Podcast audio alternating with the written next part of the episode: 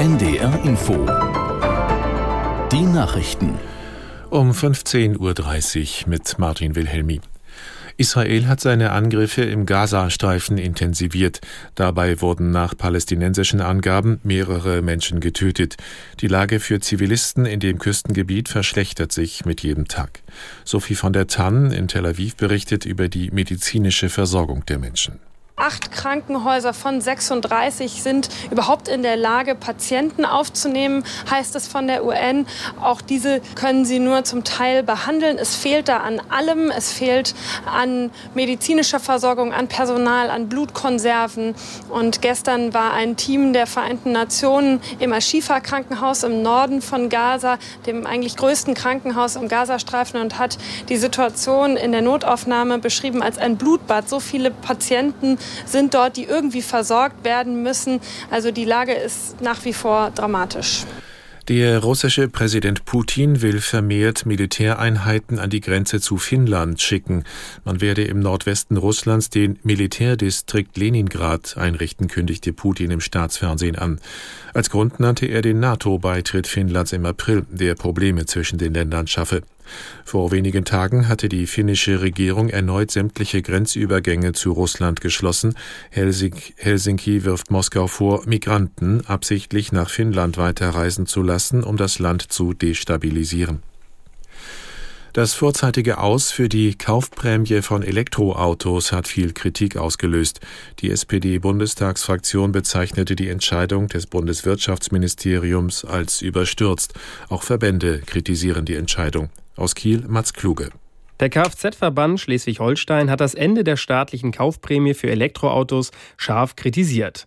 Die Entscheidung sei ein herber Rückschlag für die Elektromobilität in ganz Deutschland, so der Geschäftsführer des Verbands Jan-Nikolaus Sontag.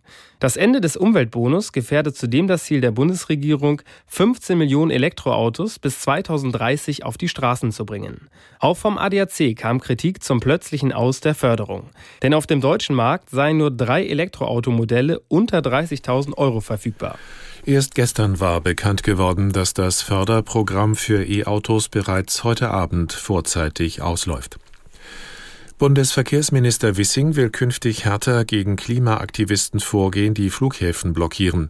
Wissing sagte der Bild am Sonntag, er spreche bereits mit Justizminister Buschmann darüber, das Luftsicherheitsgesetz zu verschärfen. Zur Begründung sagte der FDP-Politiker, die Blockade von Flughäfen überschreite die Grenzen des legitimen Protests und sei kein Bagatelldelikt.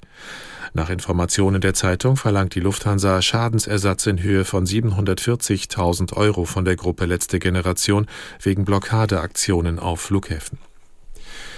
Der frühere Hildesheimer Weihbischof Schwertfeger ist in seinem Haus in der Nähe von Hannover angegriffen und schwer verletzt worden. Ein Sprecher des Bistums sagte, Schwertfeger werde auf der Intensivstation eines Krankenhauses behandelt, sei aber ansprechbar. Es gehe ihm den Umständen entsprechend gut. Laut der Hannoverschen Allgemeinen Zeitung hat ein Mann gestern Abend zunächst als Bittsteller an der Tür des Geistlichen geklingelt, ihn dann beschimpft und ins Gesicht geschlagen. Dabei sei Schwertfeger gestürzt und habe sich zwei Rippen gebrochen. In der zweiten Fußball-Bundesliga hat St. Pauli gegen Wien Wiesbaden 1 zu 1 gespielt und bleibt damit hinter Herbstmeister Holstein Kiel auf Platz 2. Eintracht Braunschweig gewann gegen Kaiserslautern mit 2 zu 1. Und noch das Wetter in Norddeutschland. Viele Wolken und zeitweise etwas Regen. Von Ems und Nordsee hier heiter, sonnig und meist trocken. An den Küsten starker bis stürmischer Wind, die Höchstwerte 7 bis 10 Grad. Und morgen in Südniedersachsen teils sonnig, nach Norden hin viele Wolken, teils Regen bei 6 bis 9 Grad. Am Dienstag Regen 6 bis 10 Grad. Das waren die Nachrichten. Und nun geht es weiter mit unserem Feature-Podcast Kunstverbrechen. Grüezi miteinander. Was darf ich bringen? Ich nehme einen Kaffee. Für mich erstmal ein Wasser. Ja, und den Champagner gibt's nachher, oder? Februar 2002 in der Bar des Hotel Hilton in Basel.